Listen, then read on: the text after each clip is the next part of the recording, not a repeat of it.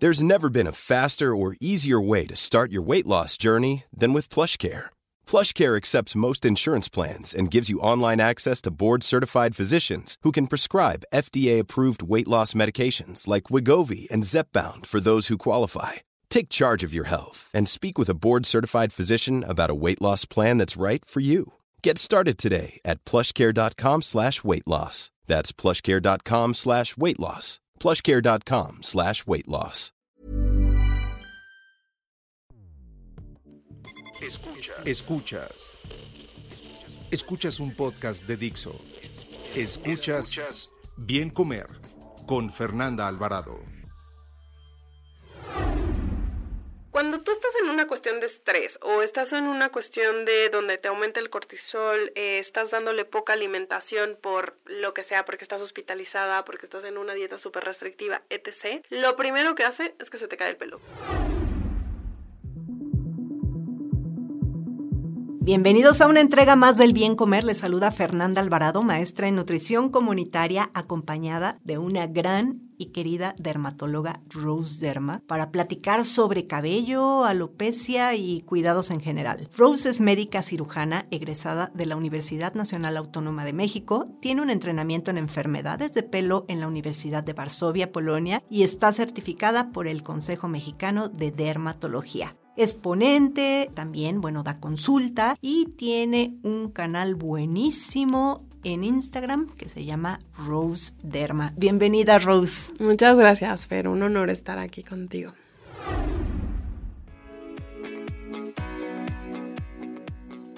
Un cabello de apariencia saludable es un signo de excelente salud en general, o bueno, pudiera ser, cabe la palabra pudiera ser un signo de excelente salud en general, así como también de buenas prácticas de cuidado personal. Sin embargo, supongo que hay muchos factores, independientemente de la dieta y el cuidado, que hacen que no se goce de una cabellera de lucerito en sus buenos tiempos, que, que, no solamente es cuidado, no solamente es alimentación, a veces puede ser genética, puede ser enfermedades, en fin. ¿Qué factores, Rose, afectan la salud del cabello? Bueno, algo que tenemos que tener eh, muy importante es que nosotras para la parte del cabello lo dividimos en dos. Una cosa que es la piel cabelluda, que es lo que la gente le llama cuero cabelludo, y la otra cosa que es el pelo. Entonces son dos cosas diferentes. En la piel cabelluda es donde está anclado ese pelo y recibe toda la nutrición, entonces tienen que tener un cuidado. Y el pelo, pues es esa fibra que vemos. Todos podemos tener diferentes grosores, así como vemos que hay gente que tiene pelo lacio, chino, etc. Pues también lo mismo pasa con la cantidad de pelo. Se ha visto que las pacientes que son caucásicas o que tienen ascendencia caucásica tienen un pelo mucho más delgado, un pelo mucho menos abundante. Entonces, si tú te pones a pensar más o menos como en una típica europea que viene a nuestra mente, pues la ubicas con un pelo relativamente corto, como a lo más largo que la podrías ubicar es como a los hombros, poco y claro, ¿no? A lo mejor ya sé, estamos siendo como, no es lo correcto, pero bueno, sí, al final del día sí hay como antecedentes. Y si nosotros nos eh, buscamos una latina, lo, ¿cómo lo ubicas? Como un cabello mucho más grueso, como un cabello mucho más abundante y como un cabello mucho más largo. Entonces sí hay, o sea, sí hay diferencias genéticas, evolutivas, principalmente por donde crecemos, la cantidad de sol, sobre todo la gente que vive en países más al norte, pues necesitaba menor cantidad de pelo, la gente que vivíamos en lugares con mayor sol, necesitamos mayor cantidad de pelo para, o sea, como protegernos. Entonces, todos esos factores que son generalmente genéticos, etc., pues son importantes en saber cuánta densidad capilar vamos a tener y cuál va a ser la diferencia, porque no se ve igual un pelo muy grueso y abundante que un pelo muy delgadito y poquito. Sí, fíjate que nunca lo había, nunca me había puesto a pensar en la raza. ¿Cómo tiene que ver nuestra raza con el cabello, no? O sea, nuestra genética y tienes toda la razón. O sea, como que es muy raro ver a una europea con una cabellera de colombiana, ¿no? Sí, sí, así es. Y bueno, para el cuidado de la piel, de la piel del cabello, también entiendo que pues como en la piel, que alguna vez ya lo platicamos en otro podcast, tiene que ver la alimentación, ¿no? El, estado de salud en general.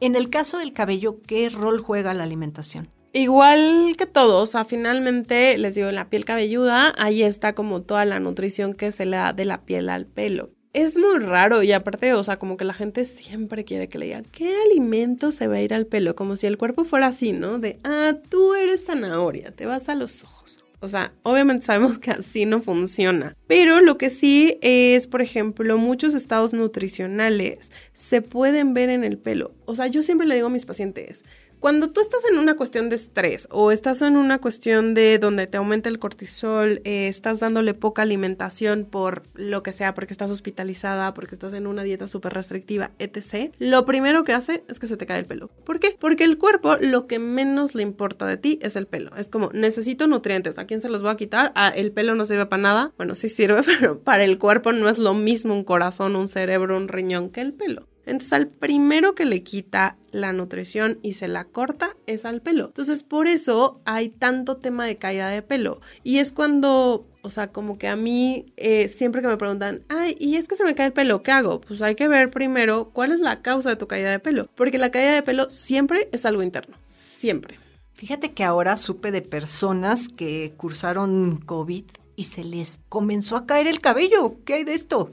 Sí, es que, y esto pasa muy común para, o sea, no sé si ubicas gente que haya estado hospitalizada o gente que haya tenido una cirugía y todo esto, después de la cirugía, X tiempo después, empieza a tener caída de pelo. ¿Por qué? Porque en un estado de COVID o en una enfermedad hay un estado que se llama proinflamatorio, en el cual está habiendo demasiada inflamación y se necesita nutrición. Entonces, el cuerpo, ¿quién quiere proteger? A los pulmones, al cerebro, al corazón. Entonces, corta nutrición a el pelo. básicamente. Sí, sí supe ¿eh? de gente cercana que, que, se le empezó a caer más el cabello. Y ahora, Rose, también eh, platicábamos antes de, comenzar a grabar sobre el rol de, ahorita que hablamos también de COVID, que está muy relacionada a la vitamina D, pero también esta eh, maravillosa vitamina con el cuidado del cabello. bueno, una de las vitaminas que ahí sí podríamos hablar que se relacionan más a nutrición de pelo es vitamina D, es ferritina eh, que es el hierro principalmente. Pues sí, son como las principales, como la más importante. También un poco el zinc y el magnesio, pero esas son mucho más difíciles de medir en sangre. Entonces, la vitamina D, eh, yo les digo que yo veo muchísima caída de pelo justamente por mi preparación. Existen muchas enfermedades de caída de pelo, no existe una, pero bueno, una de las más comunes es generalmente a estos desajustes metabólicos, ya sea por enfermedad, por dieta, etc. Y lo que siempre les mido es vitamina D y justo lo que le decía Fer es que el 99% de mis pacientes tienen deficiencia. Las únicas que no me tienen deficiencia son pacientes que son europeas o sí, generalmente son europeas o que son nutriólogas y que tienen la sabiduría en sus manos. Y realmente no sabemos por qué en México hay esta deficiencia. Una de las teorías es que como vivimos en, una, en un país donde llega el trópico, tenemos demasiado radiación solar y contrario a lo que todo el mundo piensa de que, bueno, que sí lo hace, pero tanto sol termina degradando. O sea, porque les juro que mis pacientes a las que les hago no es que se pongan protector solar y eso. Yo, yo me hago estudios de vitamina D, obviamente me suplemento, uso protector solar como, o sea, religiosamente y tengo como 50 entonces, realmente para nosotras es muchísimo mejor suplementar con suplemento de vitamina D a, o sea, esta idea de asolearte. O, ¿qué me dices ahorita? Que estás hablando de suplementación, también una de las que luego, luego se van cuando se les empieza a caer el cabello es la famosa biotina. La odiamos. La odias. La odio. Eh, la deficiencia de biotina es súper rara, súper, súper rara. O sea, de, de, hecho, creo que lo habíamos platicado la vez pasada en lo del el canal de YouTube. Este, les dije que lo de la biotina era algo muy raro. Realmente las únicas pacientes que les debemos suplementar biotina son pacientes veganas. Y no soy experta evidentemente en el tema, pero hasta mi conocimiento, incluso ya hay maneras de obtener cierta cantidad de vitamina B que no solamente es la carne. Entonces creo que cada vez debería estar más en desuso. Sí tiene una implicación en pelo, no lo voy a negar, pero tendrías que tener una deficiencia impresionante. O sea, por ejemplo, yo sí he tenido pacientes que tengan trastornos de la alimentación que evidentemente pues vienen muy desnutridas, que les mides vitamina B12 y traen, o sea, en el suelo. Entonces, obviamente en ellas pues sí se manifiesta en el pelo y todo eso. Pero la verdad es que yo creo que la mayoría no llega a tener una deficiencia, entonces no le vemos objetivo. Aparte de que la vitamina B se almacena, o sea, jamás se tira. Entonces, como que llegas, les he tomado igual laboratorios a pacientes que se suplementan y traen la vitamina A, C, B en el cielo. Entonces, pues no es necesario y muchas veces puede llegar a provocar brotes de acné, entonces por eso la odiamos.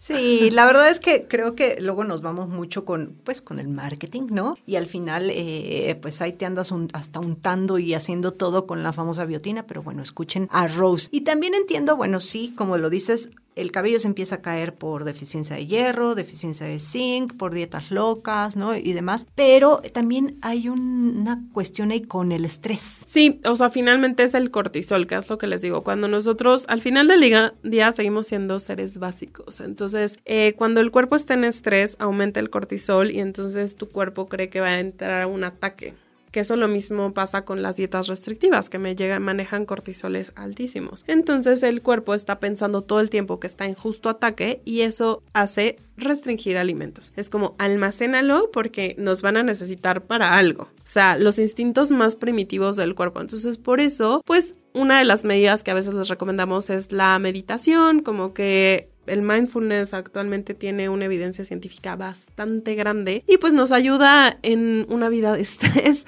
a seguir adelante. Entonces, sé que es irreal no estresarnos, ¿no? Es parte de la vida, pero hay gente que vive en estrés continuo, que es donde empieza a ver estas deficiencias. Y muchas veces ya ni cuenta nos damos que vivimos en un estrés constante y bueno, que seguramente nuestros niveles de cortisol andan por los cielos. Y un poquito ahorita hablando del cabello, pues es también un tema que le interesa mucho a los hombres, esta cuestión de la calvicie y muchos tienen mucho, mucho, mucho miedo de quedarse pelones, ¿no? Yo aquí, con, bueno, mi esposo es pelón, eh, digamos que ya si él se dejara el cabello tendría así nada más como, como los laterales, ¿no? Empezó así siendo como un capuchino, ya sabes, y, y, dijo, a ver, no, no, no, no, no, yo no me quiero aplicar el queso Oaxaca del cabello y agarró y se rasuró la cabeza y hasta a mí me parecen guapísimos los hombres calvos, pero en ellos es un gran miedo. Entonces hay muchos que, que se preguntan, ¿Cómo puedo prevenir esa calvicie? ¿Se puede prevenir? No, eso se llama alopecia androgenética y no solo la sufren los hombres, sino también las mujeres. Y eso está dado porque tenemos un receptor en toda esa parte como, o sea, frontal, por decirlo de una manera, que depende de testosterona, pero pues las mujeres también tenemos testosterona. Entonces, cuando ese receptor está genéticamente alterado, pues a lo mejor no necesita una dosis alta de testosterona, la normal que está circulando lo está prendiendo y al prenderlo lo que está haciendo es tirando el pelo. Entonces, el pelo ni siquiera crece, ya lo está tirando. Entonces, empiezan con adelgazamiento. En mujeres también lo podemos ver mucho en la línea media, empiezas a tener como mayor adelgazamiento de pelo. En los hombres empiezan entradas, a veces la, la parte de la coronilla y de repente ya se les va absolutamente eh, todo se ha relacionado a niveles altos de testosterona, sobre todo es muy común en hombres que son súper peludos, porque generalmente se cree que tienen mayor cantidad de testosterona y eso prende más el receptor. Tiene un factor genético importante, o sea, si tu familia lo tienes, seguro tú lo vas a tener en un 90% de los casos, pero también eh, actualmente sabemos que también tiene una relación importante con el síndrome metabólico, entonces se ha visto que la mayoría de los hombres calvos llegan a tener un riesgo cardiovascular más grande. Entonces, por eso sí es importante, pues, nuestros chequeos, checar cómo está nuestra glucosa, nuestra insulina, todo. Y hay tratamientos, o sea, si ustedes ven que su familia tiene alopecia y tú tienes 20 años y no quieres tenerla, pues vayan al derma y ahí les damos todos los secretos. Bueno, más bien empezamos tratamiento. Pero recuerden que es una enfermedad crónica. ¿Qué quiere decir esto? Que esto es como la diabetes. Te dejas de tomar tu medicina, te sube la glucosa. Te dejas de tomar tus medicinas, se te va a caer el pelo. Mm, mira, y yo sé, bueno, conozco gente que se hace injertos y, o sea, todas esas cosas sí funcionan. Sí, pero también han vendido el injerto como si fuera mm, la solución y no es la solución. Primero tenemos que tener tratamiento médico. Eh, nosotros llegamos a como, pues sí, a tener mayor cantidad de densidad de pelo y todo eso. Si después de año o dos años me dices, ¿sabes qué? Sí, mejoré, pero yo todavía no me siento ahí es cuando ya empieza el injerto. Y a pesar de los injertos, no se dejan engañar, tienen que seguir llevando tratamiento médico. Eh, tristemente, eh, los injertos en México no los hacemos los dermatólogos porque no está en nuestra formación. O sea, en nuestra formación de dermatología jamás nos enseñan el injerto. Digo, a nadie se lo enseñan, pero pues mucha gente que tiene un mayor poder adquisitivo porque es algo bastante caro, pues termina estudiando en otros lados y entonces lo termina siendo gente que a veces es médico general o que a veces es cirujano plástico o cualquier otra especialidad. Entonces, la parte mala de esto es que no tienen un entrenamiento verdadero en enfermedades de pelo. terminan trasplantando cosas que no son necesarias trasplantar. Entonces, primero vayan con el derma y ya cuando nosotros digamos es momento de trasplantar, trasplanten. Ya algunas estamos estudiando para eso. Pero bueno, no, bueno, y eso eh, creo que vas a tener muchos clientes, Rose, porque sí, yo conozco mucha gente que, sobre, hombres, ¿no? Que les entra la vanidad y les da pavor quedarse pelones, pero yo reitero, los hombres pelones son sexys. A mí me gustan mucho. claro, o sea, yo creo que aquí lo importante es cómo se sientan, ¿no? Entonces les digo, sí en hombres es muy común, pero también en mujeres es súper común, no tienes idea qué tan común es. Entonces, eh, pues no esperen que esto avance y si está en sus posibilidades, pues vayan con un derma. De verdad podemos tratarlo eh, y pues es irreal los cambios que vemos. O sea, yo el más, el más jovencito que tengo es de 18 años y la verdad es que trae una alopecia terrible, o sea, él sí iba a trasplantar, su prima le dijo, no, es que no es, así no es, fue conmigo y dos años después ya no se quiere trasplantar y está feliz. Entonces, el trasplante es lo último, o sea, la verdad no queremos llegar a eso y el día que lleguen, eso no significa que no van a seguir tomando sus medicamentos, eso es algo muy importante. Oye, y finalmente, ¿hay algo para evitar el cambio de color de cabello? Es decir, las canas. Las hermosas canas. No, realmente, digo, hay unas cosas que es como igual, envejecimiento prematuro y es que te salgan antes de los 35 años. Después de los 35 años es normal que pues el pelo también envejece. Entonces, eso se tarda 10 años más que la piel por lo menos. y es pues empieza a perder las células del pigmento y es cuando aparecen. Obviamente todo está dado por genética, o sea, si tú volteas a ver a tu familia y todas son blancas, así pues obviamente tú vas a tener canas. Pero también algo importante es obviamente eh, la parte de los antioxidantes. Por eso como que actualmente hay muchos suplementos que tienen antioxidantes que lo que hacen es pues permitir que este sistemita del pelito pues no le llegue tanto radical libre, etc. y que no se mueran antes esas celulitas del color. Porque al final el color, eh, ¿qué es? O sea, ¿qué es lo que determina tener el que una persona tenga el cabello amarillo, otro negro y otra plateado? Pues generalmente es más que nada eh, células de color y dentro de eso se dividen en varios tipos de melanina, que es feomelanina o melanina, y esas combinaciones son las que dan los colores de pelo. Pero realmente, pues digamos que el tema del pelo es que, digamos, naciste con 10 celulitas del pigmento. Si te las acabas muy rápido porque fumas, porque bla, bla, bla, etc., o porque millones de La vida te trata mal. Exactamente. Estrés, cortisol alto, bla, bla, bla, pues vas a tener un envejecimiento prematuro. En cambio, si eres como un poco más zen y todo, pues esto va a hacer que sea un envejecimiento normal. Todos vamos a llegar ahí. No sabemos quién más pronto que otro. Bueno, pues ya para cerrar, te tengo que hacer esta pregunta. Ya lo hablaste, pero entonces, ¿existe alguna dieta, algunos alimentos que puedan favorecer el cuidado de nuestras hermosas melenas? No. Ahí está, no hay alimentos mágicos. Igual que con la piel, es el patrón, es nuestros hábitos, es todo, ¿no? Dormir bien, hidratarse, en fin, es todo. No hay alimentos mágicos, ¿verdad, Rose? Que lo repitan, una plana que diga. No hay alimentos mágicos. Y algo también importante es que el pelo también tiene enfermedades, entonces no todas las caídas de pelo son iguales. Entonces, por eso es importante ir con un terma y que les digamos el diagnóstico certero para que con base en eso haya un tratamiento. La verdad es que el pelo tiene muchísimas enfermedades y a veces pensamos que la caída es algo X y que todas las caídas son iguales y lo que le sirvió a tal me va a servir a mí.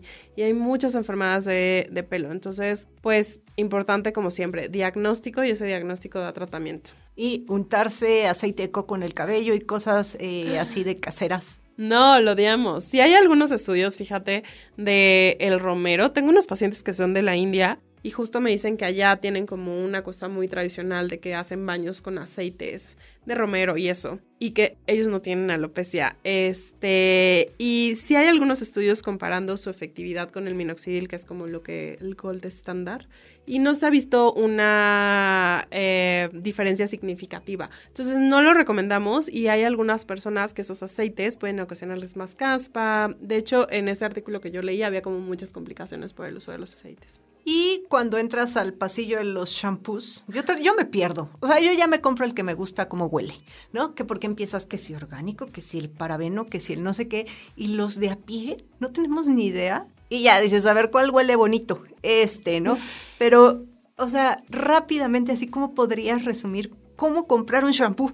El shampoo, no existen los shampoos anticaída, creo que eso es lo más importante. El objetivo del shampoo es limpiar. Debemos empezar con eso. Entonces, nuestro objetivo es limpiar que si sulfatos o sin sulfatos, eh, los sulfatos hacen una limpieza un poquito más profunda.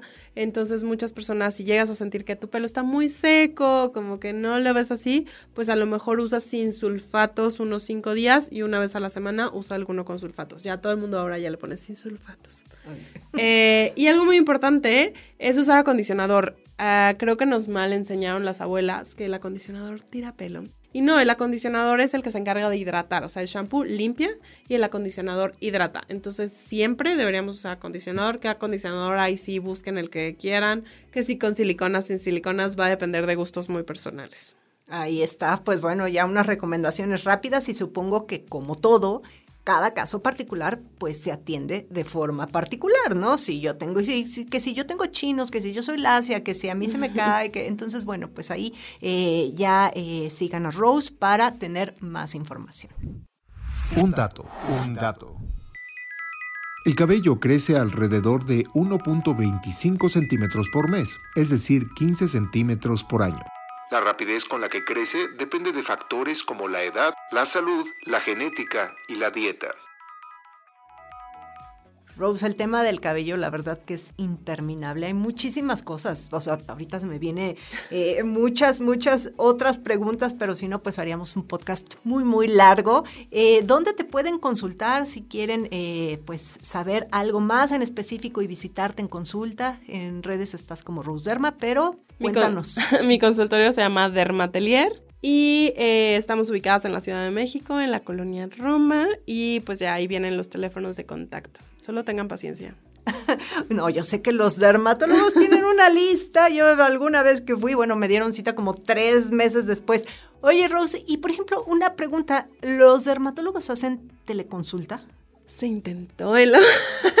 o sea, sí, obviamente cuando empezó la pandemia, creo que fue una herramienta que tuvimos. Yo les puedo decir desde mi perspectiva muy personal, yo no me sentí cómoda. Yo me rehusaba mucho a iniciarla, pero bueno, ahora sí que literal fue necesidad absoluta y pues miedo, ¿no? Creo que más que nada también no sabíamos en ese momento qué onda. Y yo no me siento muy cómoda con la consulta online, yo.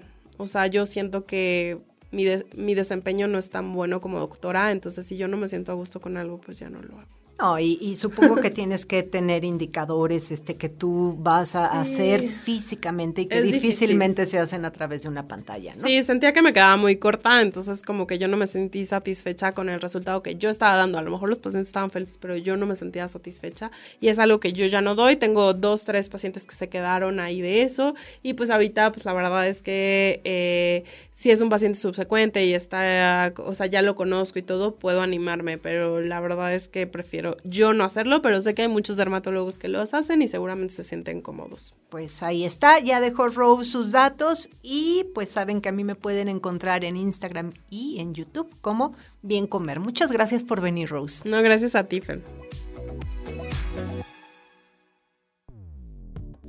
Dixo presentó Bien Comer con Fernanda Alvarado. La producción de este podcast corrió a cargo de Verónica Hernández. Coordinación de producción, Verónica Hernández. Dirección General, Dani Sadia. Las opiniones expresadas en este programa no pretenden sustituir en ningún caso la asesoría especializada de un profesional. Tanto las conductoras como Dixo quedan exentos de responsabilidad por la manera en que utilizan la información aquí proporcionada. Todas las opiniones son a título personal.